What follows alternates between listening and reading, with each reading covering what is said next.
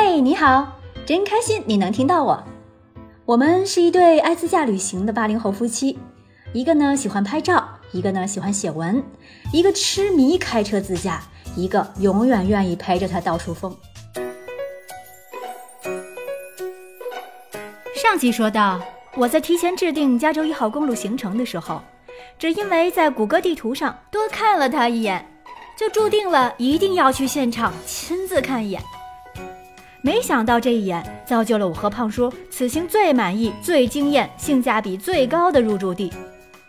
这里就是拉基德角 （Ragged Point），这里边的一家特别美丽的酒店叫 Ragged Point Inn，也是我们认为这十四天美西自驾之旅中最美好的时光。直到二零一九年再带爸妈去的时候都没订到房，就只能路过再去短暂的感受一下。寻找我们美好的回忆，也把这份难得的美景带给父母。往前倒带，从卡米尔小镇出发，今天的目的地是圣西蒙。提到圣西蒙这个地名儿，我就会想起来美国很多地名儿都带“圣”这个字，比如圣弗朗西斯科、圣芭芭拉、圣安东尼奥、圣迭戈。虽然都是音译过来的，但这个“圣”字明显是有含义的。而这些地方都曾经是前西班牙的殖民地，和基督教有着直接的关系。西方信奉基督教的国家的一些地名都是按照圣经中的人来命名的，上帝把地封给谁，就叫谁的名字。因为圣经里讲了许多圣徒的故事，在前面加一个“圣”字，表示尊敬。这也是我查了一些资料后，再加上我个人的理解的结果。如果有不对的地方，欢迎指正。话说回来，因为一号公路大瑟尔部分路段坍塌，所绕的路线不再是沿海的，而是变成了平原与山景。我相信一切都是最好的安排，刚好可以调节一下这几天的视觉疲劳。沿路的停靠点有很多胖胖的土拨鼠，对人类的靠近一点也不害怕，肆无忌惮地享受着人们的宠爱和美食。就在导航提示即将要到达目的地的那一刻，一片花海映入眼帘。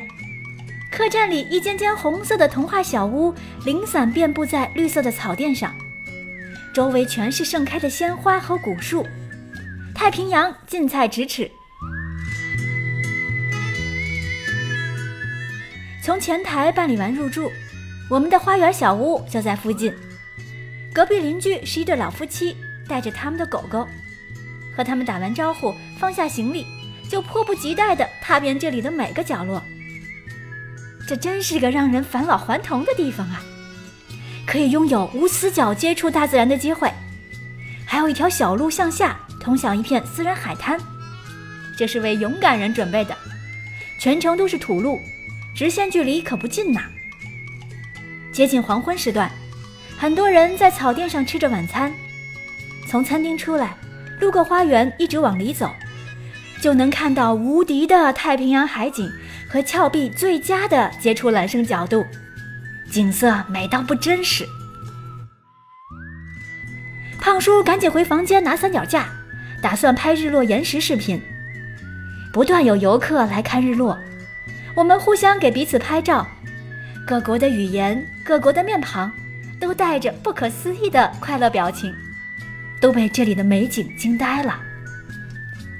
或许我没有看过什么更美的景色了吧？至少对于我来说，足够美了。听到这里，你一定要打开下面的图文详情，来看看我们当时拍的图片。回国后，我不断推荐身边想去美国旅行的朋友，一定要去 Ragged Point。如果不入住，停下来喝杯咖啡，看看日落再出发。更何况入住一晚的费用和这一路的其他酒店相比，性价比是相当的高了。总是觉得看日落比看日出让人多了一份伤感。日出是一种完美，日落便是一种凄美。伴随着这份凄美以及点点的繁星，拉基德角，晚安了。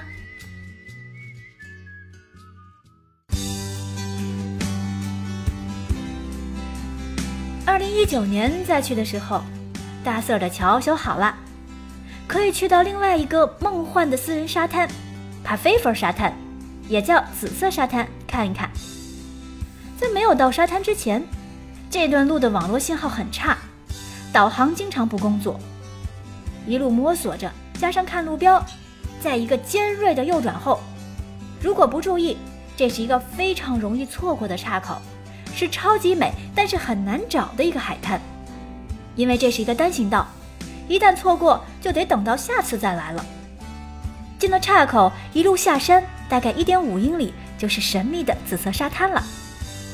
这是一片属于私人的沙滩，需要购买门票，每车十二刀。帕菲佛沙滩是一处非常独特的紫色沙滩，同时也是世界上唯一的紫色沙滩。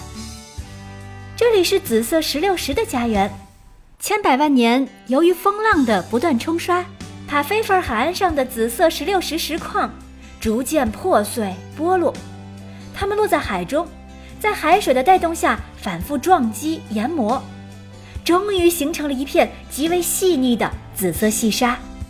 这些紫色细沙在帕菲弗尔海岸逐渐堆积，方圆足有上万平米。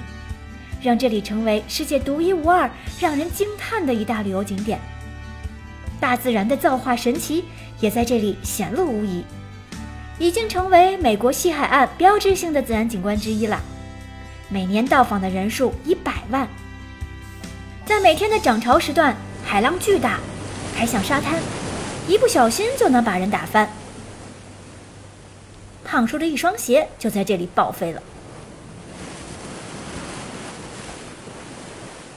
据说海滩是由四百多年前的西班牙探险队发现的。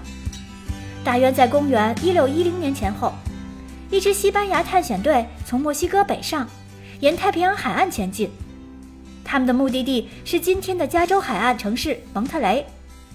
蒙特雷在历史上因盛产沙丁鱼和优质海豹皮而闻名。当年那对西班牙人估计也是奔着这两样东西而去的。不过，西班牙人是否最终抵达了蒙特雷？具体的进行路线又是什么呢？因为缺少记录，答案在今天也无从寻找。唯一可以确定的是，一系列关于紫色沙滩的传闻在西班牙探险队之后开始出现。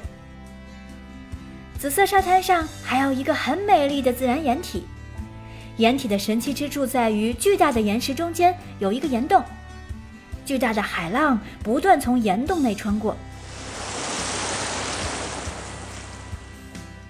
你看到，当晚霞透过这个石洞射入的光芒，会感叹自然的神奇，也让我想到我们西藏的圣象天门。摄影爱好者不会吝惜他们的菲林，来看我拍的照片，是不是很美呢？总之，加州一号公路上都是美景，去多少次也不会觉得视觉疲劳。第二天一早出发，索尔万丹麦小镇。而在这里，我们住了一晚美国大农村的鬼屋，还犯了一个致命的错误，这让我内疚了好几天。到底发生了什么事呢？欢迎持续关注订阅我们的声音游记。